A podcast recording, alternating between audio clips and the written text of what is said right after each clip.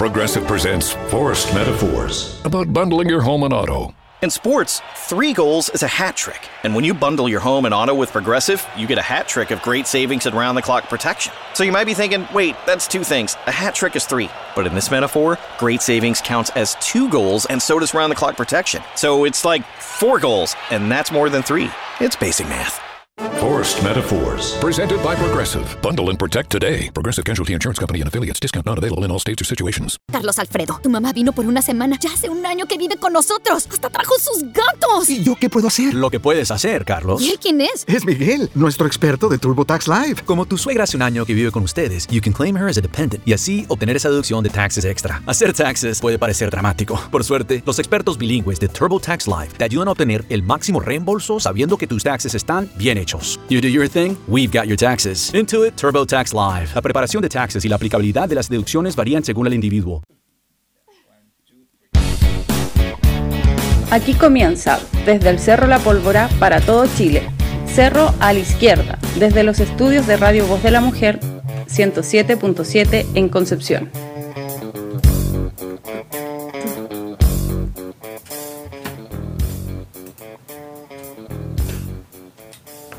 Muy pero muy buenas tardes, Cerro a la izquierda en el aire, acá en el centro de estudios Angel, en Barrio Norte. ¿Cómo están? Eh, esperando que se encuentren bien movilizados. Hoy día una nueva jornada de protesta en todo el país, en este caso en Concepción, una marcha bastante multitudinaria, la que hemos sido testigo el día de hoy. Y aquí estamos con Cerro a la izquierda. Como todos los lunes, un poquito más tarde esta semana, eh, disculpamos a las personas, o sea, nos pedimos disculpas a las personas por un poco la tardanza, pero aquí estamos, saludamos a la gente del Face Live, saludamos a la gente que también nos escucha a través de Spotify en nuestro podcast. Y obviamente a toda nuestra radio amiga, Radio Esperanza en Quirigüe, Radio Valentina en Ranguelmo, Radio Fiesta Mix en Nacimiento, Radio Villa Olímpica en esta comu- en Villa Olímpica en Santiago también, Ñuñoa. en Ñuñoa, eh, Radio Aucán en San Fernando y obviamente resumen que semana a Y semana Radio Monte Águila. y Radio Monte Águila también en Monte Águila, lo, comuna de Cabrero en este caso. Un saludo muy afectuoso a cada uno de ellos. Saludo partiendo a quien me acompaña en esta tarde, como todas las tardes. Angel, ¿cómo estáis? Muy buenas tardes. Bien, olvidona. Bien por olvidona. Porque el micrófono estaba abierto antes de que comenzáramos el programa. Seamos sinceros. Toda la gente que estaba conectada nos estaba escuchando desde antes. Eh, estoy bien, eh, contenta de poder hacer un cerro a la izquierda nuevamente, aunque sea a las 8 de la tarde y no a las 7. Claro. A las 8 de la tarde de qué día? Del día 2 de diciembre del Diciembre. 2019. Sí, Me po- dijeron que ¿Hasta diéramos la fecha en cada capítulo para la gente que nos escucha en Spotify, que de repente no saben para cómo Claro. orientarlos más o menos qué día estamos hablando. Sí, Me golpeó decir la fecha, no me había dado cuenta que era diciembre. sí, po, Acabo de darme cuenta que es diciembre.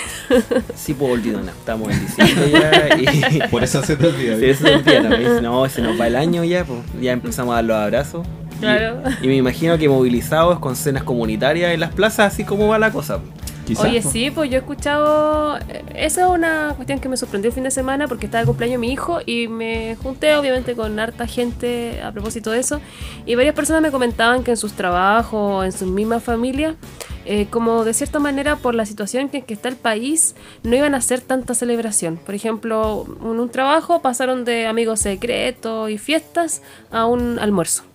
Todos tenemos una canción favorita. que nos motiva o nos inspira, Usemos la magia de la música para volver a nuestro ritmo, que nos mueve a comer más saludable que nos ayuda a mantener nuestro ritmo de vida y el de la presión. y a aprender los pasitos para dar respiración cardiopulmonar CPR. Empecemos los hábitos saludables, los que funcionan para nuestra vida. La American Heart Association está aquí para darnos la mano. Vuelve a tu ritmo. heart.org diagonal ritmo. Porque no da la situación para Mm. andar tan enfiestado. Así como. No, y además que no da tampoco la seguridad económica si se están Yo creo perdiendo que mucho también- empleo y no, no, no nos atrevemos a gastar mucha plata. Sí. También pasa porque antes como que todos tenían que responder directamente a ese tipo de requerimientos independiente de si tenían o no los recursos. Hoy día ya se puede ser un poco más sincero y decir, ¿sabes qué? No me alcanza para cubrir todos los regalos de Navidad. Exacto. Sí. Bueno, yo igual siempre le he dado regalo de Navidad solo a mi sobrino y a nadie más. La austeridad como regla. Sí, bueno, cuando estaba en pareja, mis parejas, pero no le regalo a nadie más. Bueno, a mis padres, obviamente. Pero a ustedes, por ejemplo, nunca les he regalado nada. No, No. Y eso que los Solamente, considero mis amigos. solamente retos. no, no, no he regalado nada. regalos. No. Así que eso en la medida en que uno puede nomás. Sí, Sí, po. po. Bueno, de hecho el año pasado, no, si mal no recuerdo, hicimos un programa de endeudamiento en Navidad. po. Sí. Y a propósito, hoy Me ando la día Navidad. eh, salió un artículo, en no me acuerdo qué diario, que decía que el- las ventas del comercio han estado un 61% más bajas. Igual está bien, po, que la gente no compre tanto. O sea, está bien que la gente no compre tanto, pero que miedo que sea por miedo a, a perder el trabajo. No, la idea no claro. es perder trabajo, sí a darse cuenta que una Navidad con menos consumo como la que va a ser esta se puede hacer y se puede repetir. Exacto. No hay Sí. que estar pagando dos años un regalo de Navidad. ¿Para Pero yo también creo que si hay veintitantas personas muertas, eh, desaparecidos, gente mutilada, tampoco está como para... No está la mano como pa celebrar. Claro, para irse en esas. Como yo creo que un poco más, Mm. más acompañado. Se más pueden piola. hacer en la asamblea algún juego Sí. para los niños. Es que de hecho yo lo, lo tomaba porque se ha Mm. comentado hasta en las asambleas, por lo menos en la que yo participo, de hacer algo en Navidad. Así que Buena, eso. sí. Sí. Hay una fiesta de Año Nuevo en la rotonda Paicaví también. Sí, también. Sí. En el espacio liberado de Rotondo Paicaví. Sí. La rotonda de la revolución aparece ahora en Google Maps. Sí, junto con Plaza Lautaro, Plaza Lautaro. ex Independencia. Plaza, plaza. Sí. Ex independencia. Oye, em, se nos viene un capítulo interesante, como cada capítulo de Cerro la Izquierda, son todos muy buenos. Em, ¿De qué vamos a hablar antes de la canción? Sí, antes de la canción, hoy día vamos a hacer una actualización en que está la movilización al día de hoy, 2 de diciembre de 2019, qué es lo que ha pasado al fin de semana, qué es lo que ha pasado todos estos días a partir del análisis obviamente de Cerro a la Izquierda y obviamente un segundo tema que vamos a hablar es tiene que ver con el impacto internacional que ha tenido la movilización en nuestro país y, Y- cómo eso ha sido percibido desde el Una extranjero. actualización entonces. Y luego un pilar de este sistema como cada capítulo. Exacto. Así ¿Cuál, que... cuál, ay, cuál, me reventaste con cuál? ¿Cuál? El pilar, un- uno de los pilares que ha estado bien en la palestra últimamente que tiene que ver con el últimamente durante los últimos 30 años. 30 años más o menos, que es el sistema de salud. Ese va a ser el link de esta tarde, ese va a ser el pilar que hoy día vamos a desmenuzar acá en Cerro a la Izquierda. Obviamente invitamos a la gente que nos está viendo el Face Live que comente, que comparta esta publicación y obviamente también nos puedan hacer sugerencias o comentarios a la misma. Así que esperamos sus comentarios, vamos a la pausa musical y cuando volvamos entramos de lleno a hablar al estilo que Cerro a la Izquierda semana a semana ofrece. Eso.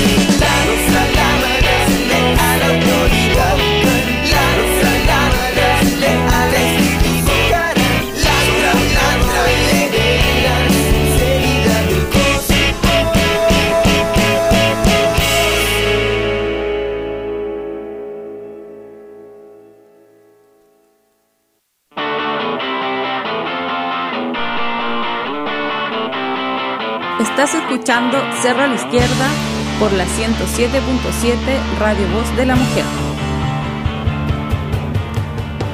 Con la base que siempre elogio a Jano, en este caso nuestro DJ habitual, volvemos a Cerro a la Izquierda. ¿Te gusta esa canción? Me gusta esa canción, me desprendía para la tarde, sobre todo para los análisis que estamos haciendo en Cerro a la Izquierda ya en este día, si no me equivoco, 44 de movilización. Oh, no, no lo sé. Más Yo de ya- 40. Más de 40, yo sé, eso lo tengo claro. De hecho, pero como les digo, continuamos la movilización en Chile. La gente que nos está escuchando en el extranjero o que nos puede estar viendo en el extranjero también a través de nuestro Face Live, que saludamos a esta hora. Y los invitamos a interactuar con nosotros. Eh, la movilización continúa en Chile. De hecho, el día de hoy se convocó una marcha a partir de las 5 de la tarde en las grandes ciudades de nuestro país. Marcha bastante multitudinaria. Invitamos a la gente que a esta hora está marchando o que está por lo menos en Plaza Lautaro, ex Plaza Independencia o en otro sector de la ciudad que nos pueda reportear cómo ha estado la, cómo ha visto él la situación, cómo ha estado la situación durante el día de hoy en particular. Y bueno, partamos quizás Cerro hablando un poquito de la actualización de estado, como decíamos, pues, en qué está la movilización actualmente, cuáles han sido los temas más importantes que se han abordado y cómo se va dando esta, esta movilización al día 40 y algo de, de la misma. Sí, bueno, yo creo que eh, lo que más, a ver, este presidente en funciones que según la encuesta Criteria, que es como dentro de todo las más serias que hay en Sí. Chile, en un país que no se caracteriza por tener buenas encuestas, que tiene apenas un 4,6% de apoyo. Sí. Hay más gente que le gusta la pizza con piña que la... Sí, como decían del Frente Fracasar. Sí. Eh, un, un nivel de apoyo que no sostiene, no se sostendría en ningún país del mundo, motivo para destitución Mm. o para renuncia si es que fuera un, un buen político. Eh, no ha respondido todavía a ninguna de las demandas que se han, que han surgido desde la calle durante estos esta semana. Quizá uno de los o sea, más allá de este anuncio de cambiar la constitución que ha generado tantas dudas en la población, eh, y el único proyecto que ha avanzado rápidamente en el Senado ha sido la ley anticapucha. Sí, pues. Y que vamos a ver la efectividad que va a tener un- ese corpus legal. Porque ahí hay. Bueno, eso es para evaluarlo. Básicamente, lo que tú dices es verdad. pues. Lo que más ha avanzado es la agenda de represión al movimiento social, pero ninguna de las demandas centrales han sido tomadas en cuenta. Más que nada esta, esta, esta cortina de humo que fue la famosa agenda social, que la agenda social tuvo bien poco en realidad, por no decir que fue un esfuerzo casi mínimo por parte del establishment y en este caso del gobierno con respecto a, la- a la- a las movilizaciones. Eh, lo- el otro tema ahí eh, particular durante la última semana, bueno, yo creo que también es un tema interesante, es la acusación constitucional a Chadwick, que en una primera instancia la comisión, que estaba compuesta la mayoría por eh, personeros del oficialismo, en este caso de los partidos de gobierno, que, Claro, que eso se hace por sorteo, se supone. que se hace por sorteo, se supone, y quedaron cuatro del oficialismo y uno de oposición. En un primer momento habían descartado la acusación, pero era básicamente como una cortina previa a la votación en la Cámara, entonces no tenía vínculo. Ah, no, pues que la comisión como que sugiere a la Cámara aprobarlo o rechazarlo. Claro. Eh, había sugerido rechazarla, pero pero la Cámara la votó finalmente que sí al lugar. Claro. Entonces, eso pasó esta semana y de hecho un tema que llamó la atención fue la defensa que hizo el abogado de Chadwick, eh, Miguel Hermosilla, eh, argumentando que cómo le achacaban los, estos problemas a Chadwick si él no era el jefe de Estado. Básicamente abriendo todo un flanco de crítica o un flanco de... eh, Ganándose el premio Ayúdeme usted, compadre. Exacto, el yo me estoy compadre del año, porque básicamente eso te achaca toda la responsabilidad, va dire- línea directa a Piñera. po. Sí, pues obvio. Abre todo un flanco nuevo que yo creo que no tenían, no estaba prepara- no estaban esperando que pasara. po. Estaban, de hecho, yo creo que tira, Chadwick básicamente en esta acusación es como el alfil que tiraron al sacrificio, un poco para tapar eh, la ineptitud en este caso de, de Piñera. po. Sí, pues, quieren desviar la atención, o sea, la culpa hacia Chadwick para salvar a Piñera. Exacto.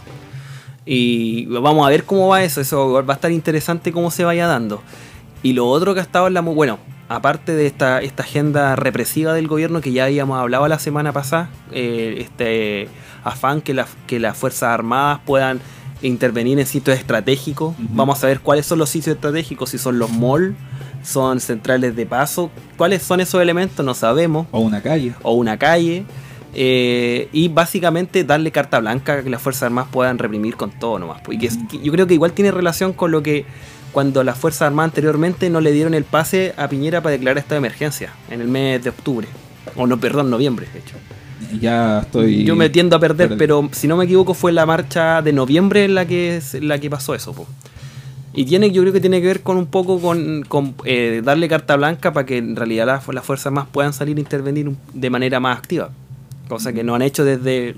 Que, que bueno que lo han hecho, no lo han hecho como lo hicieron en octubre, con las consecuencias nefastas que fuimos testigos en el inicio de las movilizaciones. Claro. Bueno, y desde la calle, ¿qué está pasando en la calle? Las movilizaciones continúan, se sigue manifestando la gente. Eh,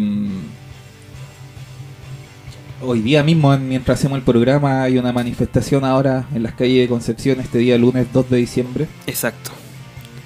Y sigue y... que- Ayer se celebró el cumpleaños de Piñera, fue un grupo de ciclistas a saludarlo a su casa. Sí, de forma muy afectiva. Así es. Y parece que esto no tiene vuelta todavía, pues, por más, por todos los intentos que se hacen eh, desde la clase política como un bloque, como un todo. Sí.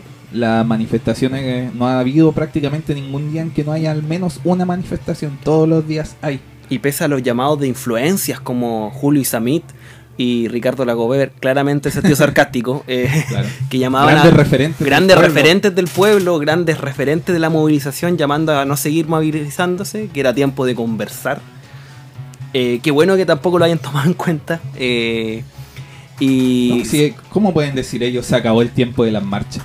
es que eso, Como si dependiera de ellos. claro, como si fuera con un reloj ellos, ya se acabó la cháchara chiquillos, se acabó esto, vamos a, vámonos para la casa. Como si estuvieran el timing, que ya no, no nunca, nunca lo han tenido en realidad, de la movilización. Eh, bueno, otro tema también siguen las asambleas barriales en este caso, pues se siguen desarrollando a lo largo y ancho del país. Eh, este fin de semana igual tuvimos actividades en los distintos territorios de acá de Concepción. Las distintas asambleas desarrollaban actividades, de hecho había como todos estos fines de semana en realidad, por lo menos 6 o 7 actividades por día, de sábado y domingo. Era como para hacer el tour de las actividades. Y siguen las discusiones internas también en, en- en torno a la asamblea, en torno a las formas de articularse y cómo seguir frente a esto. Ujú. Que esa, esa discusión yo creo que va a estar eh, también interesante y un punto ahí a, a tener en consideración el impacto o cómo se están dando estas formas asamblearias eh, autoconvocadas y por fuera obviamente la institucionalidad. Sí, pues sigue esa, la organización eh, a todo nivel creciendo y agarrando nuevas formas y perfeccionándose y vamos a ver en qué va a terminar. Sí, de hecho, por lo que he podido ver eh, participando en estas instancias, como que ya se está hablando de una asamblea ya provincial y cómo poder desde la asamblea provincial generar algo ya regional o nacional. O sea, ya va como por la, vamos como en un nivel de escala ya, va subiendo un poco. Ahí va a estar interesante cómo hacer la discusión al interior de esta asamblea, pues igual ha sido un eje de como, como ha, roto, ha roto un poco las lógicas normales del famoso representante y todo eso, pues ha funcionado con una lógica bastante horizontal en ese sentido. Sí. Vuelve a instalarse la Angel. ¿Qué- Vuelve. ¿Qué, tal? ¿Cómo te fue? Muy bien. Sí. La, la cortina de ¿Cómo la- está, Oh, el, ¿cómo está el quinto Beatle Emiliano? Todo bien. ¿Sí? Todo bien. Todo bien ¿Todo para bien? Emiliano, sí. Muy bien. Está Estábamos hablando. Angel, respecto de cómo han- eh, la actualización de las movilizaciones. Hablamos en una primera parte qué es lo que ha hecho el gobierno, que es básicamente la agenda de represión, el gobierno que pesa menos que un paquete de cabrita. Ganarse el 4% de aprobación. Sí, que la pizza con... 4,6, no la le pizza quité ese 0,6%. La pizza con piña tiene más peso, más popularidad que Piñera. Claro.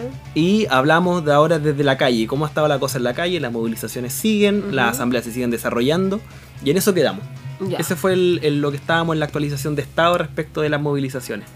Y el cómo ha ido también, me imagino que vamos a conversar del cómo ha ido eh, como de cierta manera instalándose un discurso en la opinión pública.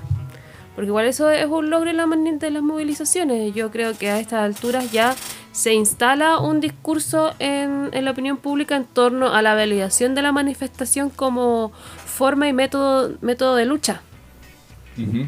Sí, po. de hecho, hay una cuestión que me parece que tiene un lado bueno y un lado oscuro.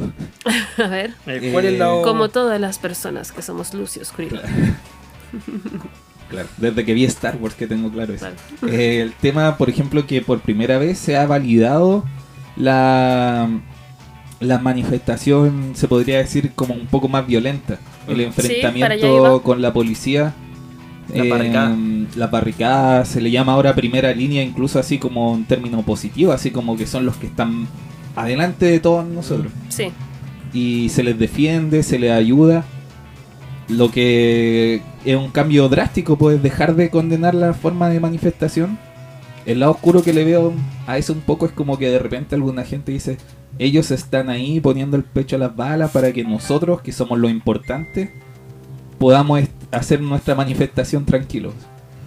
Así Sí. como que no, no es para, no necesariamente al Claro.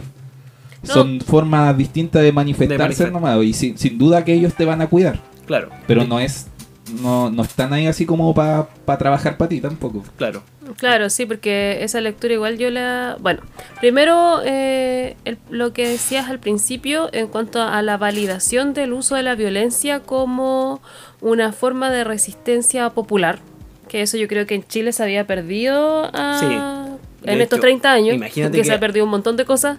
Imagínate ¿También hace, eso? hace 10 años el marchar ya era casi sinónimo de lumpen, de qué está Sí. pasando, ¿Qué, qué, por qué. O una barricada, ya era. No, una barricada muy mal mirada, un montón de ociosos, violentistas, eh, tendientes al No terrorismo. es la forma.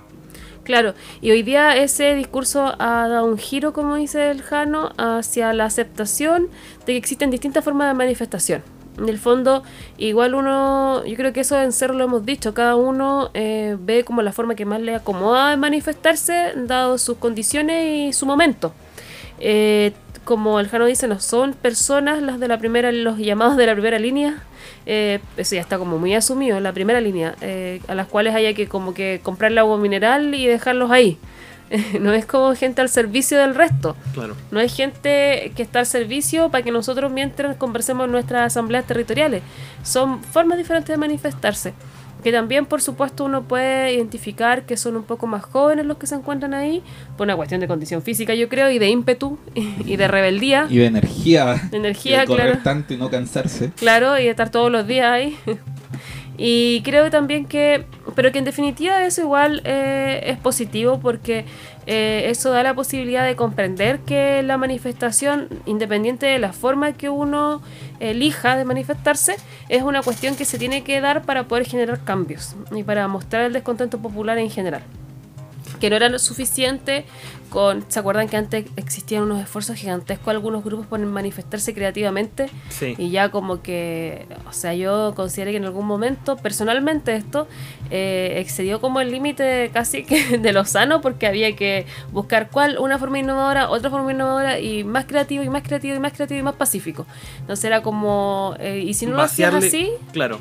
eh, no hacían los thrillers por la educación. Los, los los- besatones. Los besatones, la- el I por la educación también. Sí, Que también. igual sirvieron en su momento. Sí. No, claro, eso es acumulación de fuerza, sin, sin duda, po. Sí. forma parte de la acumulación de fuerza, pero que... Pero no es el factor decisivo. Y tampoco es excluyente a que existan otras formas de manifestación. po. Claro.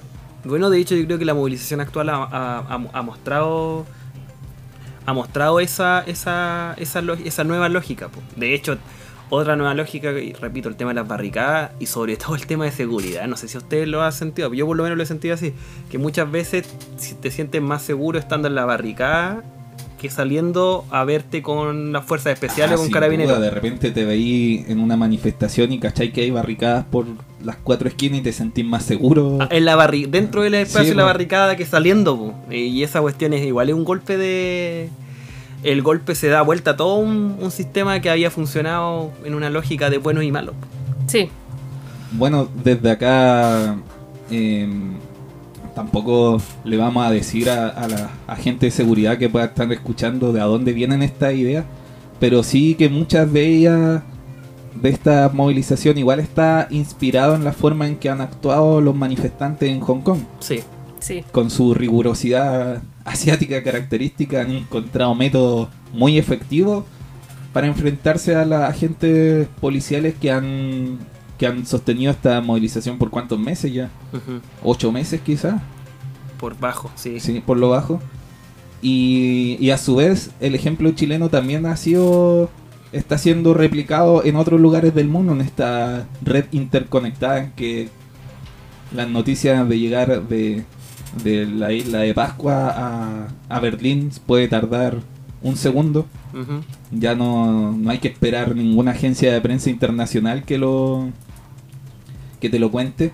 Eh, ha tom- ha- han tomado en otros lugares del mundo esta muchas formas de manifestaciones que han nacido Sí. acá en Chile. De hecho, qué bueno el link que hace Jano y yo le pondría un marco más general. Yo creo que el, el por qué se da ese impacto tiene que ver con que Chile era el chiche del modelo, po. era el, el Sí, po. laboratorio de pruebas del modelo donde el modelo había funcionado a la raja y cuando pasó este estallido, chuta, se empezaron a dar cuenta el sistema no era tan bonito como lo pintaban, po. los jaguares no eran tan jaguares en el fondo. Mm. Y eso empezó a generar ya un primer impacto. Y después ya vino cómo se ha dado la lógica de la movilización Sí, en po. Chile, que tiene varios hitos que se han, que han traspasado fronteras. Igual yo creo que prácticamente desde la, la quizás me fue muy atrás, pero desde la elección de Salvador Allende, que como que lo que pasa en Chile es muy simbólico y genera atención en el resto del mundo, en el resto del mundo de Latinoamérica y, y de Europa al menos. Sí.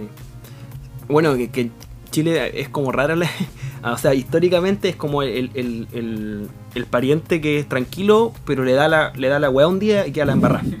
O sea, yo tengo esa percepción del caso chileno. po. Me acuerdo que vi hace poco, bueno, hace un mes ya, el, este eh, comediante Jorge Alice. Sí. Que el, el alcalde de Recoleta hizo como un show de comediante gratuito. Y estuvo el Jorge Alice. Y decía, yo siempre hacía rutina como esa protesta penca que tenían los chilenos de como que silbar. Así que eran como timorato y no se atrevían a nada. Y de repente se pusieron mapuche y se pusieron a quemar todas las weas. Sí, es que tiene que ver yo este- Y de la nada decía, ¿qué les pasa? Sí, pues, es que eso es pues de 0 a 100. O sea, tiene que ver con eso. Y yo creo que el impacto, bueno, eso, uno. Y dos, el hecho de, de que han habido ciertos hitos de la movilización que yo creo que han traspasado fronteras. po. Sobre todo en la lógica como se ha dado la movilización. Sobre todo algunos hitos tanto estéticos como también de puesta en escena o de política con respecto a lo que está pasando. Sí, yo creo que sí, al menos en términos estéticos, quizá una de las figuras principales ha sido este perrito, el negro matapacos, que se ha utilizado ya como símbolo de protesta más allá de Chile. Sí, po. En, afortunadamente, evade eh, se escribe igual que evade en En- inglés, que significa lo mismo. Entonces ponen las mismas fotos que se crearon acá que decían evade con el perro y funciona ya también. Porque en Estados Unidos también se han hecho manifestaciones de evasiones masivas en el metro. Sí. Hubo una en Nueva York hace una semana, en una marcha que se llamaba Fuck the Police. A propósito de, de un, de un caso de brutalidad policial contra un joven eh, afroamericano, Afroamericano, como suelen llegar las noticias de Estados Unidos, la brutal- brutalidad racista de las policías en Estados Unidos, que por no pagar su pasaje fue brutalmente golpeado y detenido entre un montón de, de la policía de Nueva York. Entonces se hizo una marcha en Nueva York contra la policía de Nueva York. Y una vez terminada fueron todos al metro y hubo evasiones masivas. Claro. Con la figura de, de, de este perrito y diciendo que estaban inspiradas en Chile. Pues no es como que uno se arrogue... El, el, el- el que, oye, se pensaron en Chile para esto, sino que lo, Ellos explícitamente. lo dicen. Sí. Sí, pues, y el día. El viernes pasado, en. Se convocó a una jornada de, de evasión a nivel. em, en varias ciudades de- del mundo. A ver, por ejemplo, tengo aquí, está la nota en resumen: en Seattle, Nueva York, Portland, Chicago, San Francisco. Esas son en, en Estados Unidos, en Vancouver, Montreal, en Canadá, en Estocolmo, en Suecia. en Suecia y Helsinki en, en Finlandia. Eh, la idea era justamente protestar cada uno con por sus diversas causas, pero sí utilizando la forma de la evasión masiva del metro. En Finlandia el pingüino mata pacos y el frío de casa ya no creo que tenga muchos perros dando vueltas en la calle. No, sí, eso en Europa no hay perros en el callejero. Oso mata pacos. Y de hecho en pocos países hay tantos perros callejeros como, Como acá. como en Chile. De hecho un amigo extranjero una vez me decía que que el único lugar donde había visto algo parecido en el mundo era en la India con las vacas. que decía que los perros callejeros en Chile eran como las vacas, así como Mm. que la gente va caminando y le hace el quite, Sí. no los molesta, les da comida y da lo mismo si es tuyo o no. Es como que un animal sagrado de las calles, Mm. Sí, po. que no es muy habitual ver eso. Ay, Claro. Nunca había pensado en eso. Esto tengo tan naturalizado que Es nunca- naturalizado el sí. tema, po. Bueno, y Bueno, yo que viví en el primer mundo un tiempo, decía, oye, aquí como que echaba de menos los perros callejeros. Sí, po. Cuando me volvía a la casa caminando de noche, no diré en qué condiciones, pero uno yo estaba acostumbrado acá que siempre un Te perrito te acompaña. en el camino. Sí. Sí, y po. a veces una manada de perros. A veces una manada de perros. Sí, de hecho yo recuerdo haber aquí eh, los perritos me han acompañado a mi casa. Sí, pues, esa es una de las de las formas de manifestarse. Bueno, en Colombia también eh, el baile de los que sobran también ha sido Sí. un himno de las manifestaciones colombianas. Eh, de hecho, había un cartel que decía, ahora sí que Chile es el modelo. Claro. en las protestas. La- sí. De- bueno, de hecho ha salido como, como dices tú, eso también a la palestra, pues el hecho de que de como que se abrió, abrió los ojos el, el país en este caso con respecto a la realidad que estábamos viviendo. Otro, otro, otro hito yo creo que también de la de la eh, no sé, de la movilización chilena quizás es como esta apelación de ruptura con el sistema. O sea, ya pasamos de la escala de la demanda como común y eso también se ha replicado, por lo menos en el caso colombiano yo lo he visto, que tiene que ver con que ya no solo ir como a un tema puntual, sino como ir al sistema completo. Y eso yo creo que igual ha generado eh, nuevos procesos de movilización. Yo pienso más en, Latinoamérica en este caso, en- con respecto sobre todo al Claro. caso colombiano, que fue la última gran efervescencia o estallido Sí. que se ha generado. Sí, yo creo que, bueno, eh, se exportan las formas de luchar y también las formas de comprender eh, los problemas que hemos tenido los pueblos eh, americanos durante tantos años. po. Entonces, si em- inicia, bueno, no digamos que somos el primer país con estallido social, los argentinos han pasado por esto más de una vez. Sí. Y bueno, y están hoy día también en una situación súper compleja. Y creo que eh, la profundidad sí con la que se están tratando las cuestiones es algo que, que es diferente y que aparte de ser diferente eh, da nuevas oportunidades para eh, la resolución del conflicto, así como en términos Claro. como en, eso, en ese tipo de términos más técnicos. La resolución del conflicto puede que sea, yo creo, eh, que no vamos a aceptar las mismas salidas anteriores, con mesa de diálogo, Con acuerdos. con bono marzo, con crédito y becas de becas de algo, sino que van a, a- vamos, yo creo que de cierta manera a exigir también eh, más soluciones de fondo que estén más conectadas y de la mano con eh, las manifestaciones eh, que se han dado en la calle. Claro. Sí, bueno, y, y sin duda la manifestación que ya sí se ha hecho global Sí. ha sido la que nació desde las tesis, esta Mm. organización feminista Mm. de Valparaíso, que esa ya ha De- roto todo, De hecho, en la mañana hablamos, Pronóstico. todo hablamos, pronóstico. hablamos sí. con un colega que pensaba que la- el colectivo era español. Él, Él, él Ah. juraba, de, juraba de guata que era un colectivo Claro. español y estaba hablando de eso en la mañana, pero dije, no, si es chileno. es de Pero Valpo. ¿cómo? Y googleó y claro, pues, descubrió que era chileno. en- Sí, era po, chilena. sí, es chileno, es andaba, perdido. Sí, pues. El nombre lo confundió. Pero Eh, si acá igual hablamos español, pues ¿por qué lo confundí? No, con el, el nombre, pues las tesis. Las tesis, Ah. sí. Puede, puede haberlo asociado quizá. No, y Un violador que- en tu camino se llama. Sí, y que se ha eh, realizado en, en distintos puntos. Sí. Acá en mi, en mi barrio se hizo eh, el fin de semana, el día domingo, ayer, a la hora de la feria libre. Hubo una pequeña intervención por un grupo de mujeres del sector. ¿En la feria? Sí, en la feria. Eh, que yo creo que es una gran idea. Creo que es una gran idea hacer ese tipo de intervenciones en la feria. En, los la- espacios en los cotidianos. espacios po. cotidianos, sí. Generar ruptura en los espacios cotidianos.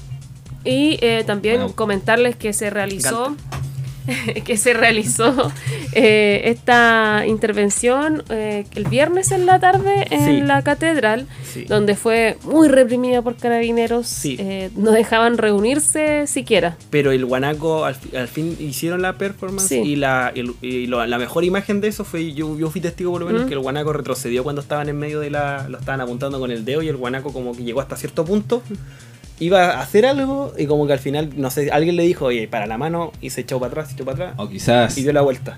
no se vio intimidado con tanta Increpado. energía de, Sí, de es que, la- y de hecho cabras. justo llegó cuando en- cuando empezaron a, a apelar a Increpar. a increpar. Justo llegaron en ese momento el guanaco dio la vuelta como para instalarse ahí. po. ¿El violador como- eres tú? ese Exactamente, en ese momento. como un Sí. kamehameha que le tiraron. Sí. Sí. y Sí, lo hicieron retroceder. Sí, y eso ha sido a nivel mundial, pues en todos lados se está realizando esta intervención y es muy bueno que así sea también. Recuerden que eh, en algún momento los pañoles, pañolines verdes Sí. eh, se transformaban en un símbolo. que a la nacieron larga, desde Argentina. Desde Argentina. Exacto. Eh, a propósito de un evento en particular y todo, eh, que ahora es a nivel mundial, o sea, el pañolín verde está en todos lados acompañando las protestas de las mujeres. Y yo creo que esto de las tesis, eh, creo que también va a ser, o sea, ya está siendo un ícono de las protestas de las mujeres. Sí. Acompañando, En- por supuesto, en el contexto de manifestaciones Claro. globales. Sí, po. en Chile, en Colombia, en, En Guatemala, Francia. en México. En España. Sí, es que Ah, pero vaya, parto va por el para barrio. Latino- por el barrio, ya. Ya. Sí, porque en Europa también se ha hecho en, en, en Barcelona, en París, en Berlín, en Londres y no, no tengo... ¿Cuánta memoria, Alejandro Bess? Sí. Yo dije mundo para no tener que hacer este ejercicio de recordar. Y no, y se me están quedando muchas No, fuera claro, seguramente, po. pero esas son las que recuerdo. Sí, por lo menos las que yo recuerdo igual que he visto. He visto por lo menos las intervenciones.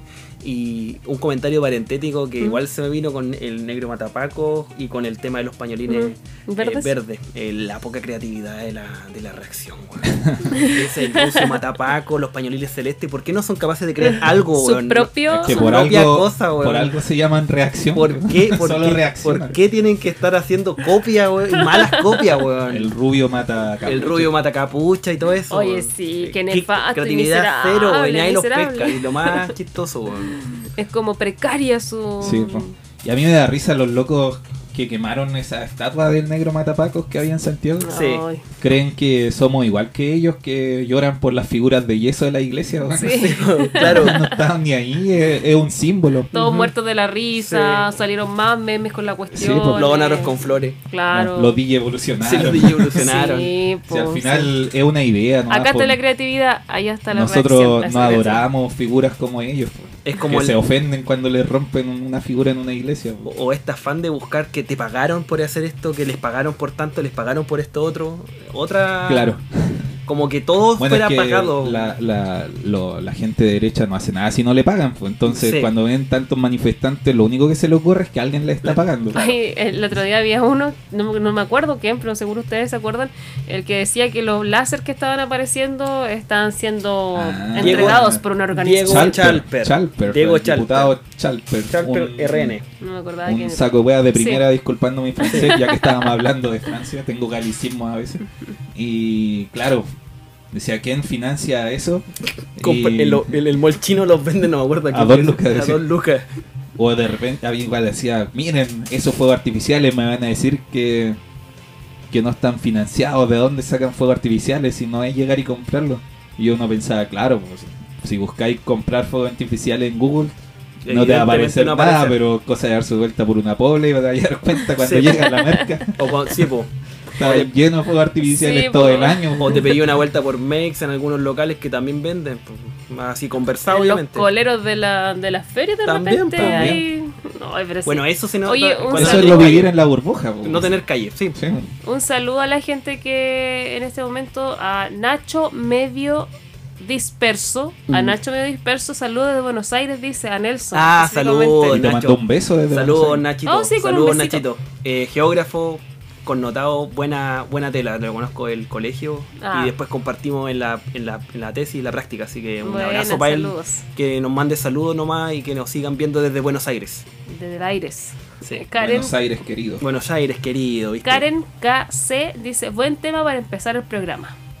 ¿Veis que no? El- ¿Cómo se llama? Un saludo a toda la gente que en este momento está conectada. La sinceridad del cosmos. La sinceridad del cosmos. Que está conectada viéndonos, que es mucha gente, así que saludos a... Somos, Uy, sí, somos Trending visto. Topic. Un saludo a toda, Sí. nuestra, a toda nuestra audiencia que nos está viendo hasta ahora. No había Eh, visto que, había, que estaba tan alto el rey. de la próxima semana empiezan a ir con frac y maquillado.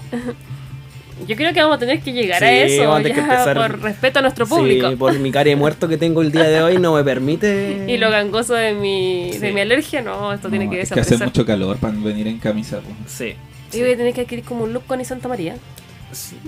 Hoy, y, Ne- y Nelson sería Ramón Ulloa. o Daniel Matamal. O, o ¿Por Cox. qué? ¿Por ¿Existe todavía Cox o no? El, el- el periodista de Chilevisión. ¿Sabéis que no sé? No sé, pero el otro día. Se pegó unas declaraciones. Sí, se pegó unas declaraciones que se sentía incómodo Sí. en, en Chilevisión.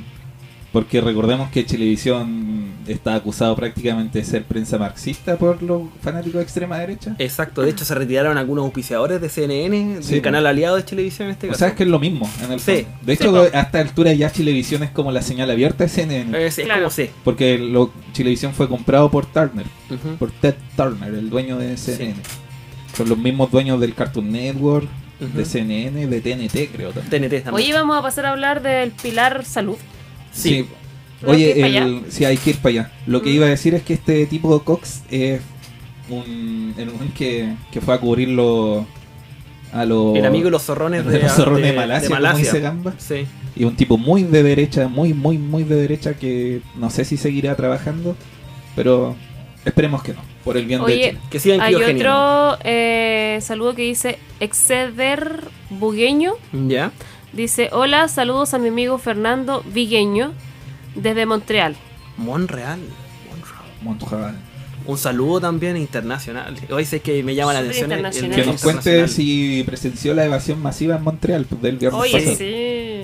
Bueno, y la gente que está en Buenos Aires o en Latinoamérica y nos está viendo hasta ahora, que nos cuente cómo ha estado allá, cómo ha visto ellos el proceso chileno o qué apreciaciones tienen. Pues igual es importante conocer porque normalmente nosotros estamos dentro del dentro de la estructura Sí. y desde fuera obviamente te cambia la perspectiva. Pues. Así que es interesante Es ese- muy diferente. es muy diferente y lo estamos hablando justamente hoy día el impacto internacional de las Sí, movilizaciones. po. y la- las movilizaciones que se hacen en Chile se pueden resumir, bueno, hay una lista gigante de motivos por el cual estar manifestándose, no se ha resuelto ninguno, absolutamente ninguno. El único proyecto de ley que ha avanzado fue el de las 40 horas, que ya venía de antes, y que todavía no es ley, el de la reducción de los parlamentarios, que nadie lo ha pedido. que nadie lo pidió. Sí. Eh, la reducción de la dieta, esa De la dieta, eso sí. Y, y el tema de la ley anticapucha que, que pasó Yo no he visto de ni- manera express, la ley más rápida que se ha, que ha tenido No he, visto no he ningún letrero que diga quiero más Paco acá, por favor. No he visto O ninguno. No he exigimos visto una- ni- en las marchas no se ve una car- un cartel que diga exigimos una ley anticapucha. Sí, no más capuchas. A nadie Pero- le perturba. La- las demandas tienen que ver con, el- básicamente, si hubiese que re- resumirlo en una cosa, podríamos decir con el capitalismo. Claro. Pero en este caso con la versión más salvaje del capitalismo que es el sistema neoliberal. Y que en ese sentido, una de las cosas que más nos afectan día a día a todas las personas es la privatización de la salud que ha vivido este país, que lo ha- no existe prácticamente en ningún lugar del mundo, donde uno enfermarse hace que gente gane plata. Nos respondieron desde Montreal. ¿Ya? ¿Qué nos Dice, sí, fue genial la evasión. Ah, que nos mande fotos. Que si tiene ¿Tienes fotos, fotos o alguna noticia? cada vez le vamos estamos pidiendo, viendo más. Claro. Sácate un, un live ahora evadiendo. que Queremos verlo. Oye, Evade, por si, favor. si ve, si hay algo así de nuevo, eh, nos manda el video, nosotros felices Sí. lo publicamos. Sí. Nos mandan por interno el video, nosotros lo publicamos, fotos, lo que sea. Bueno, como hemos estado en esto en este mes pasadito de movilizaciones, pues hemos subido mucha información que nos ha ido llegando de reporteros amigos de Cerro a la Izquierda en terreno. Así Sí. que lo invitamos a El seguir en reportero esa. popular. Reportero popular que sigue en eso.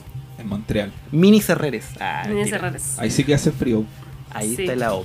Pero su sistema de salud, ¿cómo anda para allá? No, es de los mejores. pues. Con Pingüino Matapaco está todo bien. ¿Cómo Pingüino Matapaco es más bravo. En el hemisferio norte, Nelson. No tiene ni un sentido. la No sé, ahí sin sentido la frase, pero no importa. Un, un oso polar mata Es, Paco. es solo para molestar. Solamente para molestar. Eh, sí, pues, bueno, desmenucemos el pilar que tú introducías ahí, Jano, y que la Angel complementaba, que tiene que ver con la salud, que es una demanda Claro. sentidísima por la. Bueno, y en esta demanda sí que, que es vieja. Si cualquier persona que utilice la salud pública en este país, en más de una vez se ha encontrado que yendo a un consultorio hay paro. Exacto. ¿Cuántas veces, cuántas noticias desde el año 90 han habido de paro en los consultorios, paro de los funcionarios de la salud, marcha de la FENAX, marcha de la de la, la otra organización que se me va el nombre. Con, La Confusam. Confusam. Bueno, de hecho, Es un sistema que lleva 30 años en Mm. crisis porque es un pésimo sistema. de hecho, los gremios justamente más movilizados, que tienen más cultura de movilización, dentro Sí. están los gremios de salud, y que tiene que ver justamente con esto, con la pre- el Y, y precario hay, sistema de salud. un, eh, hay un emblemático ahí, la puesta central en Santiago. Mm. O, o cuántas veces manifestándose porque no tienen insumos para atender a la gente. Bueno, sería bueno contextualizar a la gente que nos está viendo en el extranjero, o gente que nos está escuchando y viendo a esta hora, qué es lo que había antes y qué es lo que hay ahora en el sistema de salud. Cuéntanos, amigo Nelson. A nivel histórico, hasta los años, hasta la promulgación de la constitución y el advenimiento de la dictadura en Chile, el sistema era evidentemente un derecho, el sistema de salud era un sistema público en un porcentaje mayoritario. Y básicamente el Estado se hacía cargo de la, de la atención de salud de las personas, pues en este caso a través de los consultorios y a través del sistema hospitalario. Con la dictadura este régimen básicamente cambió. Ahora el Estado es subsidiario, por ende él delega su función de derecho a la salud, lo delega hacia un externo. En este caso normalmente en el usuario, en la familia. Sí. La familia como en la persona garante por su salud. Nosotros te garantizamos que tienes acceso, pero tú tienes que arreglártelas cómo lo vas a hacer para poder acceder y para poder tener cobertura de salud. Sí, po. es que el, el sistema neoliberal que desmembrena el Estado y que no garantiza ningún derecho más allá que el derecho al- a la libre competencia y libre mercado, que, que tampoco es verdad. Ujú. la, cuánta noticia respecto a las corrupciones no han demostrado que, que no existe tampoco el libre mercado porque se ponen de acuerdo entre ellos para fijar Claro. precios. Es un mito que solamente le gusta creer a los ingenieros comerciales. Econ- o economistas, O los en economistas, el 90% del mundo que les llaman. neoliberales, pero que no tienen un sustento empírico para nada. Claro. Es una idea solamente. Eh, lo que plantea, claro, en- como en cada aspecto, es que eh, el mercado, o sea, hay un mercado de la salud donde hay distintas empresas ofreciendo mejores servicios que compiten entre ellas y las personas que tienen la libertad, abro comillas, libertad, cierro comillas, de elegir la que más se ajuste como a su interés o la que ofrezca un mejor servicio y el Estado solamente va a subsidiar a quienes no pueden acceder a, a la salud privada, cosa que no es verdad porque aproximadamente el 70% de la población está en FONASA o creo que más, puedo estar corto en la cifra. Significa que aquí el Estado no está subsidiando nada. No. Eh, toda la gente se atiende en el sistema público. Claro.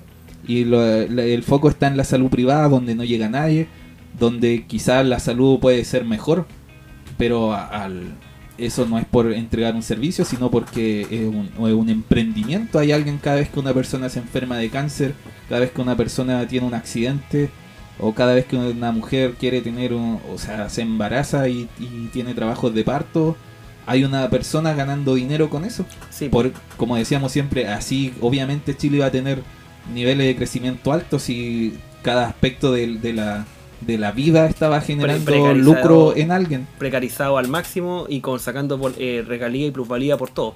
De hecho, ahí la salvedad, bueno, el sistema en Chile, para la gente que nos está viendo, se divide en el sistema privado, la ISAPRE, y el sistema público, FONASA, el Fondo Nacional de Salud.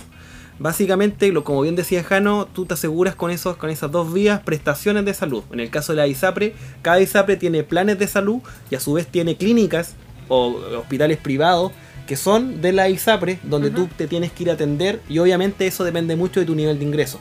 Claro. Cada cobertura de, de acceso a la salud tiene una- un costo y ese costo es mensual, ese costo incide en la, la cantidad de hijos que tú tienes, si eres hombre o mujer, básicamente también, de hecho las prestaciones a mujeres solteras versus hombres solteros es al de mujeres es encarecidamente mucho más Sí. caro que el de, el de hombre. Y eso te genera que tú tienes, para poder acceder a esos servicios, tienes que tener un ingreso. Y tienes que tener lucas, porque los- las prestaciones de salud en sí son caras en este país. Y por otro lado, tienes un sistema público que es FONASA, donde tú, la gran mayoría, como dice Jano, está inserta en este sistema y está inse- inserto en los sistemas públicos. Sistemas públicos que se caracterizan por estar saturados, sistemas públicos que se caracterizan por generar horas de atención de mucho de larga data, no sé, pues tú sacas una, un, una atención especializada en algo y se demoran por lo menos seis meses o incluso hay casos de más en que te puedan generar la prestación y eso genera obviamente un desgaste. po. Y a su vez también baja inversión pública en salud. De hecho, de los países... Para allá quiero apuntar. Vaya nomás. Mira, porque una, uno de los el eje central en cuanto a esta discusión es el financiamiento. Es lo que más ha estado, o sea, y lógicamente tiene que ver con que es lo que más impacta en la vida cotidiana de las personas. Entonces, en CIPER hay un artículo o una nota que eh, divide el por qué se ha concentrado la discusión en el financiamiento. Dice que primero, porque cuando los gobiernos invierten más en programas de protección sol- social, la salud de la población mejora en distintos niveles. O sea, a mayor inversión en protección solar, social, perdón, mayor, eh, mejor salud para eh, los habitantes de ese país en cuestión. Segundo, porque en Chile el gasto público en salud es muy bajo en relación a los países desarrollados. En Chile es el 3.5 del PIB y se aconseja que llegara a ser un 6% del PIB, mientras que el promedio de la OSD, que siempre se está club. mirando para allá, De nuestro claro, nuestro club, es un 8% y en Chile un 3,5%. Entonces, por supuesto, eso provoca que el sistema de salud sea muy precario. Entonces, el déficit de gasto público conduce a que gran parte del desembolso recaiga en las familias, como dijeron ustedes, lo que genera dos sistemas de salud muy distintos, lo que decía el Nelson.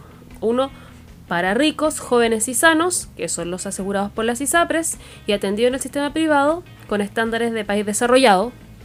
Y otro sistema para pobres, viejos y enfermos asegurados por FONASA, que mayoritariamente son atendidos en la, en la red de salud pública. El 74,4% de la población está en FONASA según los últimos datos que se tienen del año Entonces, el 2016. 74.4 es, está en el sistema de pobres, viejos y enfermos, donde la calidad, por supuesto, es muy baja. Y el tercer motivo por el cual el financiamiento ha sido central en la discusión es que em, nuestro sistema sanitario se ha construido bajo una lógica regresiva, es decir, aumenta las desigualdades existentes tanto por su forma de obtener sus recursos como por la manera en que estos recursos son usados. De hecho, el esquema de gasto es una de las principales causas de desigualdad en la salud. Ello es un aspecto capital, pues la salud de las poblaciones tiende a ser mejor para todos los grupos sociales cuando, cuando el ingreso se distribuye más igualitariamente. Es por ello que el modo en que se redistribuye la riqueza no es indiferente para la salud de los chilenos. O sea, la desigualdad impacta directamente en la salud de los chilenos. Eso, son, eh, bueno, pueden ver los gráficos incluso en, en CIPER. Y finalmente, como se sostuvo en la primera columna de esta serie, el problema del financiamiento es importante porque a nivel mundial el gasto en salud ha tenido un ritmo de crecimiento promedio superior al crecimiento económico de los países, lo cual supondrá una carga, una gran carga fiscal a mediano y largo plazo.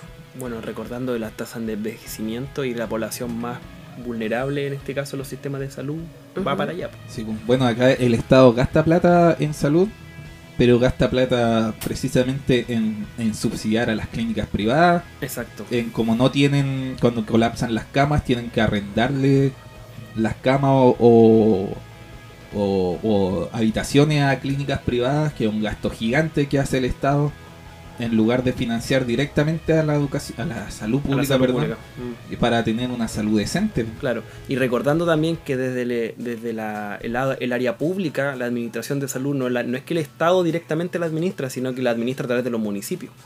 Y que básicamente los municipios administran pobreza, como le hemos dicho anteriormente, y administran bolsones de recursos que al final terminan haciendo bicicleteo, porque los recursos son escasos y terminas, por ejemplo, con que tengas consultorios SFAM o SECOF, que son las postas rurales, que tengan, Sí. no te- tengan falta de insumos, no tengáis especialistas, te tengas que depender de la ciudad más grande en este caso para poder atender, Sí. y esa ciudad más grande está colapsada Bueno, con el en nivel el de caso, el SECOF en realidad es como una subsidiaria del CESFAM. Sí. Es como una delegación, por Claro. decir. Eh, bueno, el, el caso de Concepción, por ejemplo, el Hospital Regional Guillermo Grant Benavente atiende, tiene un radio de cobertura que es como de, de Chillán hasta Coyhaique. Es gigante, ¿no? Gigante. Sí, de hecho es el hospital público más grande de Chile y si no me equivoco de Sudamérica, pero si no es el más grande está dentro de los más grandes.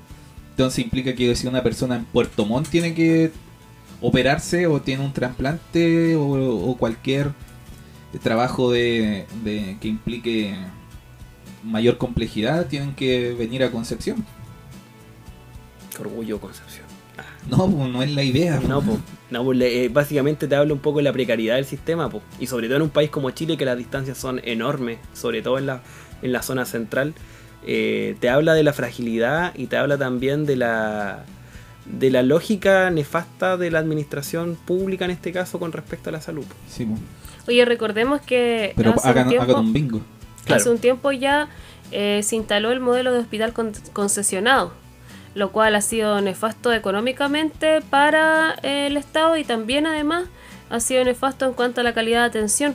Eh, cada, no sé, po, el ejemplo, yo tengo el ejemplo de Los Ángeles, donde eh, pasado- pasó de ser un hospital completamente público a un hospital concesionado y la se deshumanizó la atención. Eh, por ejemplo, ¿a qué me refiero con eso?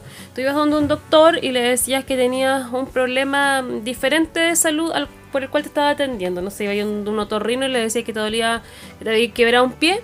Ese otorrino podría de alguna manera hacerte llegar a un traumatólogo para que te pueda atender, ya que Claro. está dentro del hospital y te está atendiendo un médico. Hoy día eso es imposible. Es como, no, usted vino aquí porque le duele el, la- no sé, el ojo, tiene un problema oftalmológico y yo no puedo hacer nada por usted por el sangrado que tiene ahí en la mano. Eh, tiene que ingresar por su CESFAM y tiene que ser derivado porque a mí me controlan con indicadores y un montón de cuestiones que no me permite, ya que es un hospital concesionado, eh, realizar ningún tipo de procedimiento que esté más allá de mi, de mi especialidad, ¿cachai?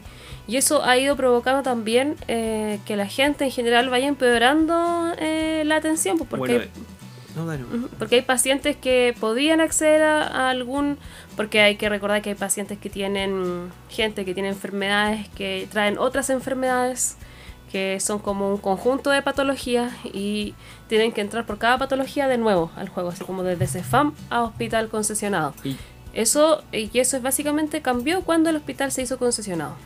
Eh, ¿Cuál es la figura de concesión? Básicamente privados que invierten en el hospital Sí. para poder generar, entre comillas, que funcione de mejor forma. Eh, Sí. bueno, Eh, las concesiones en Chile son un sistema en donde se entrega un bien público a privados para su uso y goce. Muy importante la parte de goce. Recordemos, y eso te iba, a eso apuntaba, porque las concesiones en sí me involucran en el goce. El goce básicamente es la plusvalía y generar recursos, lucas. Sí. Imagínate al nivel que estamos de discusión, pues estamos hablando de salud, cómo sacarle, sacar lucas o ganar plata en base a la salud y las prestaciones de salud de las personas. O sea, estamos hablando de un nivel eh, que te habla un poco la precariedad de la vida y de las condiciones de vida de gran parte de las chilenas y chilenos. Karen Case comien- comenta, así es, si tienes una urgencia médica y el hospital público no tiene los especialistas, camas o insumos, se les compra servicios a las clínicas a nivel regional y si en las clínicas no hay cupo, te mandan a otras regiones. Por lo mismo en el hospital regional hay tanta negligencia ya que no cuentas con los recursos ni especialistas capacitados. Claro. Oye, y la salud que dependa eh, de tu bolsillo implica que, que se genere deudas gigantes de muchas familias cuando alguno de sus integrantes se enferma. Recordemos la- las enfermedades, por ejemplo, el cáncer Sí, y los bingos, por lo que tú decías. Lo que decían antes, que tienen que hacer bingos, completadas, eh, actividades con los vecinos, con la familia, rifas, cuando es una cuestión que debería estar garantizada por el Estado. ¿Quién fue el, el ministro que mandó a hacer bingo en Miami? No, el No, anterior. el mini- sí, el anterior. El, pero lo hizo Santelices, ¿no? Santelices. No, pero parece que no fue por la no fue por el tema de salud, fue por educación Varela. Ah, Varela, Varela lo que dijo. hagan un bingo. Sí. Bueno, la gente sobrevive en base a bingo. Sí, pues. Bueno, y el, Lamentablemente, y eso no puede seguir así. Oye, eh, siguiendo con las concesiones, quiero tirarle un dato económico. Eh, ¿Cuánto cuesta eh, esto al Estado? Mira, eh, desde el punto de vista económico, en el caso de las obras concesionadas de los hospitales de la Florida y Maipú, que fueron los primeros, se bueno, y que fueron nefastos, con sistemas de, eh, de ventilación errados, con inundaciones, ya un montón de cuestiones, se ejecutaron a través de una sola licitación que contempló 142 mil metros cuadrados y 170, y- o sea, 766 camas, con un costo para la concesionaria de 313 millones de dólares y que el Estado debe pagar en cuotas con un recargo del 27% del valor, es decir, 426 millones eh, de dólares, valorizando el metro cuadrado en 3.005 dólares, esto sin contar los 173 millones que debe pagar el Estado por concepto de la operación. O sea, es extremadamente caro para el Estado eh, llevar a cabo este modelo y donde el goce, o sea, las utilidades, se la quedan los privados. goce. Chile la concesión ya viene. Sí. Podría ser un Y recordemos O sea que que la- además ni siquiera le conviene al Estado, No, no le pierde más plata. Sí. Pero hay gente ganando mucha plata. Bueno, yo me imagino que lo hemos hablado también en, en la, con las otras concesiones de otros lados, o otras, o, por ejemplo en las obras públicas o en otras, cuando hay concesión, normalmente el Estado chileno es tan bueno, tan buena tela con el empresariado que me imagino que le debe asegurar nichos de utilidad. po. Así se hace con las concesiones. Las tasas del 10% que le aseguran. Imagínate al nivel, es- esto en, en el capitalismo norteamericano pasa, que el Estado al privado te garantice ganancias. O sea, Sí. tú Oye, esto vaya a ganar. Así que no inviertes si Y, te van a veamos, y, garantizar y utilidades. este es el Mm. modelo que nos, nos tiene con peaje en todas las carreteras concesionadas Sí, y po. lo replican en salud. O sea, Mm. ya, es nefasto que tengamos peajes para movernos por cualquier parte. Súper malo y todo lo que tú queráis, pero o en al menos a salud. este precio y tantos. Sí. Claro, y en salud. Pero en salud es como un despropósito, o sea, estáis hablando de la vida de las personas. Mm. ¿Cómo voy a meter a los privados ahí a ganar plata? Es ¿Y cómo debería ser el modelo entonces para de- la propuesta de. Cerro a la Izquierda para la Asamblea Constituyente? ¿Cuál es? Yo creo que lo primero es, es que esta, mm, este derecho a la salud sea más allá de lo que está escrito en un papel, que el papel lo resiste todo. Mm. Porque actualmente se habla de que la salud es un derecho, la salud es un derecho, pero actualmente no tiene que ver con derecho, sino que tiene que ver con la capacidad que tú tienes de, de adquirir eh, una Claro. mercancía llamada atención de salud. Bueno, de Es que en este caso debería, primero que todo, ser considerado un derecho. un derecho y Porque lo- no lo es. No es lo que es, lo que pasa es que la constitución actual garantiza el derecho a una persona que cuando se enferma pueda Exacto. elegir qué servicio contratar. Ese Exacto, es el derecho que es el de- garantiza. es el derecho que garantiza. Pero por eso dice que es un derecho, pero en la Sí. salud no es un Por derecho. Uno digo. tiene que enfermarse y tiene que estar seguro de que va a ir a un hospital y que lo van a atender como corresponde y que eso no va a depender de tu bolsillo.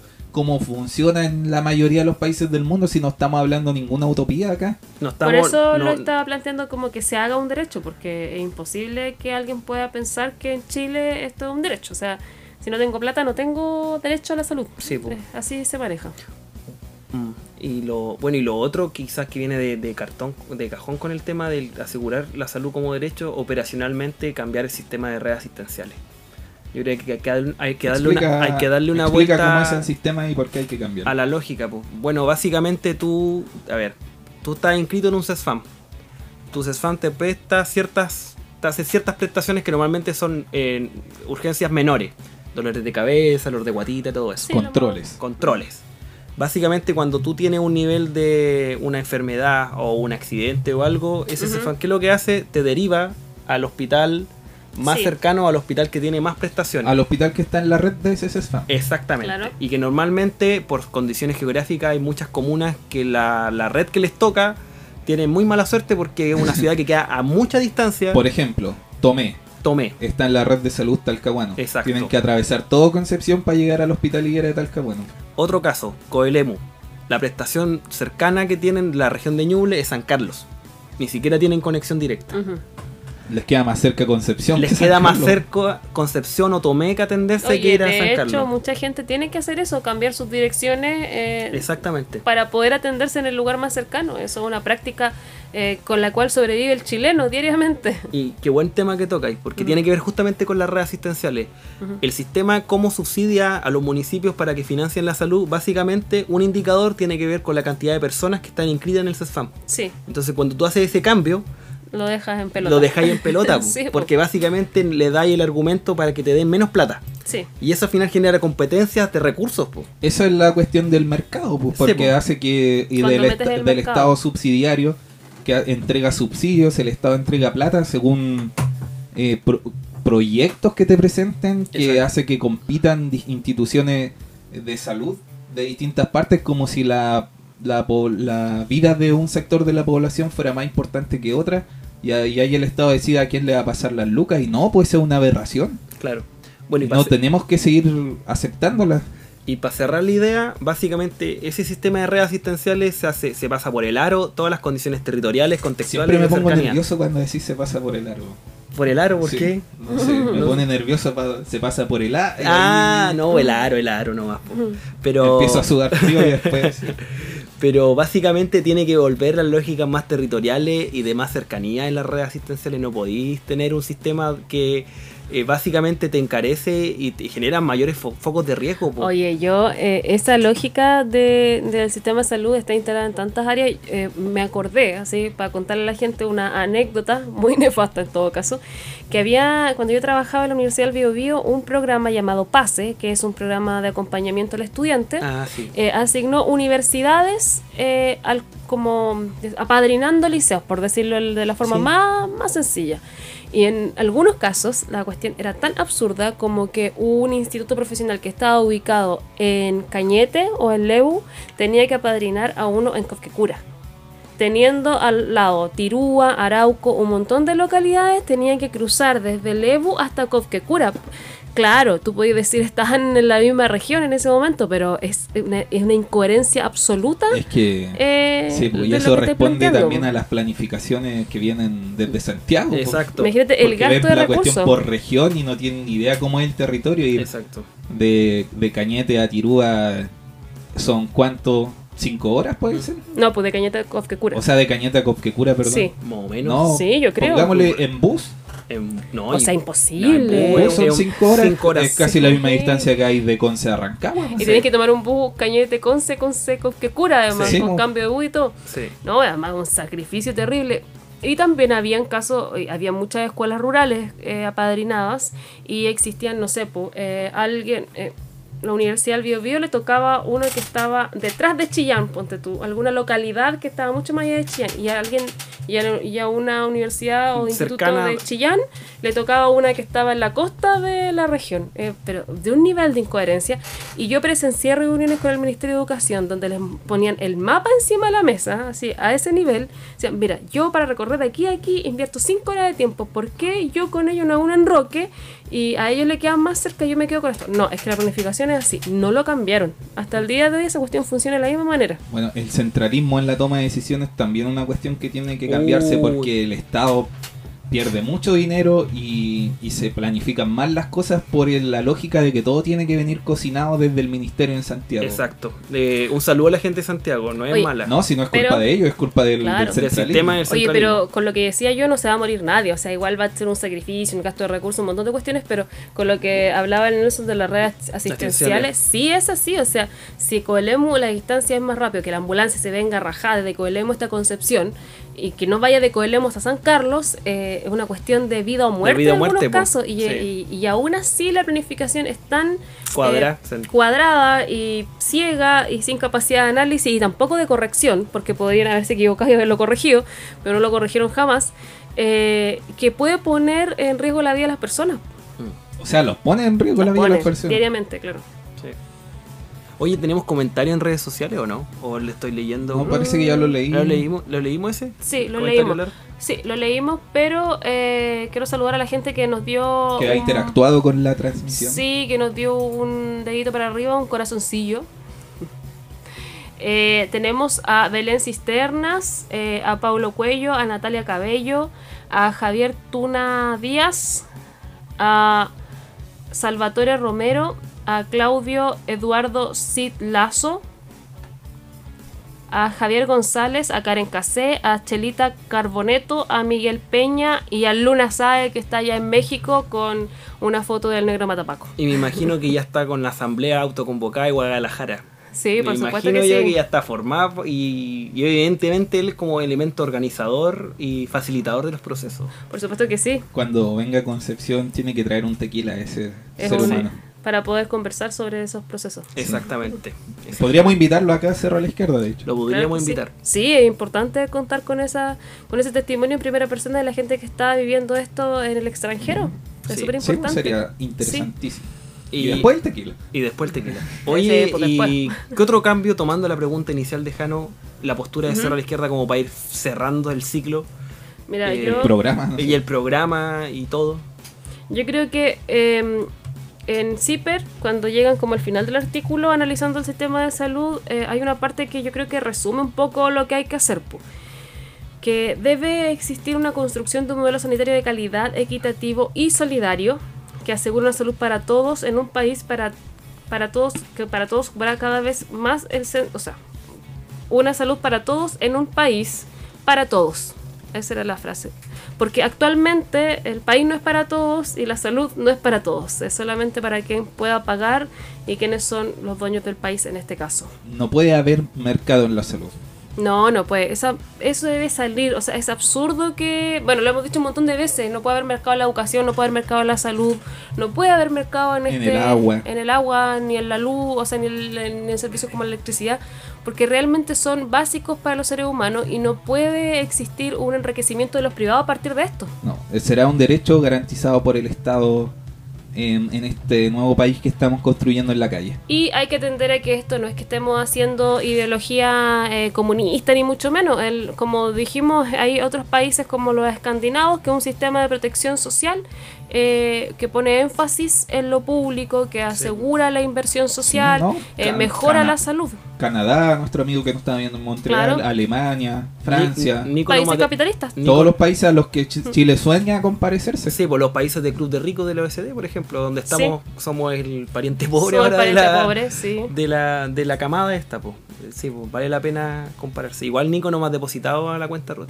Ah. Estoy esperando el depósito. A mí no me ha depositado Don Vladi. No me ha llegado, Don Blay no me ha depositado tampoco, así que estoy esperando la Lucrecia, me vienen debería en estas fechas. Oye, ¿a, a quién no? Sí. Ya, Oye, muchachos, hora de ir cerrando. Estamos que ir, sí. repasados en el tiempo. Sí. Eh, saludo a toda la gente que en este momento sigue conectada, eh, viendo y escuchando Cerro a la Izquierda.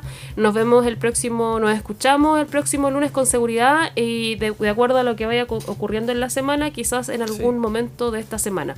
Saludo a todas las radios que nos retransmiten y a la gente que quiere saber de qué fecha era este programa, ahora que lo está escuchando al final, del 2 de diciembre del 2019. Partiendo el mes de diciembre con todo, un saludo afectuoso a toda la gente que nos escuchó, que nos vio, que comentó.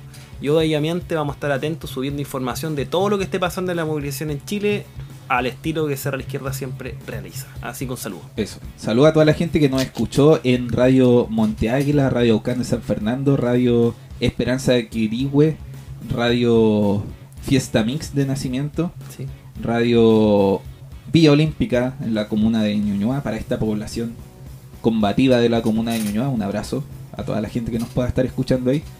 Y nosotros nos despedimos escuchando a Daniel Biglietti, este clásico cantautor uruguayo. Y nos reencontramos el próximo lunes. Eso. Chao, chao. Chao, chao.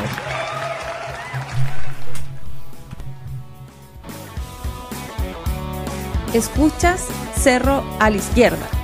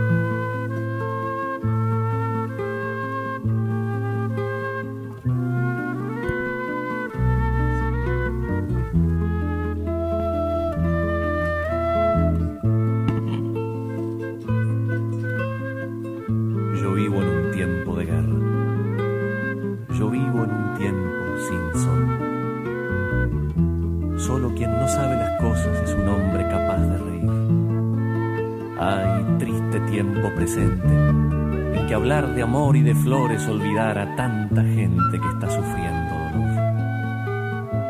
Todo el mundo me dice que debo comer y beber, pero ¿cómo voy a comer? ¿Cómo voy a beber? Si sé que lo que como y lo que bebo se lo estoy quitando a un hermano que tiene hambre, a un hermano que tiene sed, a un hermano. Pero aún así yo como y bebo, aún así, esa es la verdad. Dicen creencias antiguas que vivir no es luchar, que sabio es quien consigue al mal con el bien pagar, el que olvida la propia voluntad, el que acepta no alcanzar sus deseos, ese es considerado por todos un sabio. Eso es lo que siempre veo, y a eso yo digo no. Yo sé que es preciso vencer, yo sé que es preciso luchar, yo sé que es preciso morir, Yo sé que es preciso matar. Es un tiempo de guerra, es un tiempo sin sol. Yo viví en la ciudad en tiempos del desorden. Viví en medio de mi gente en tiempos de rebelión. Así pasé los años que me tocó vivir. Es un tiempo de guerra, es un tiempo sin sol. Es un tiempo de guerra, es un tiempo sin sol. Los que sigan mi camino y han de ver feliz la tierra. No se olviden de este tiempo, nuestro tiempo que es de guerra. Es un tiempo de guerra, es un tiempo sin sol. Es un tiempo de guerra, es un tiempo sin sol. Mientras vamos preparando el camino a la amistad. No podemos ser amigos del mal, al mal hay que dar maldad. No podemos ser amigos del mal, al mal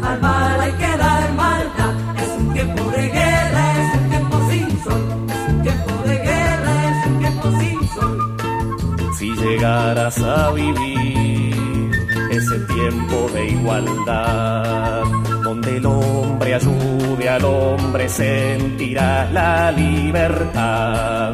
Donde el hombre ayude al hombre, sentirás la libertad. Es un tiempo de guerra, es un tiempo sin sol, es un tiempo de guerra, es un tiempo sin sol.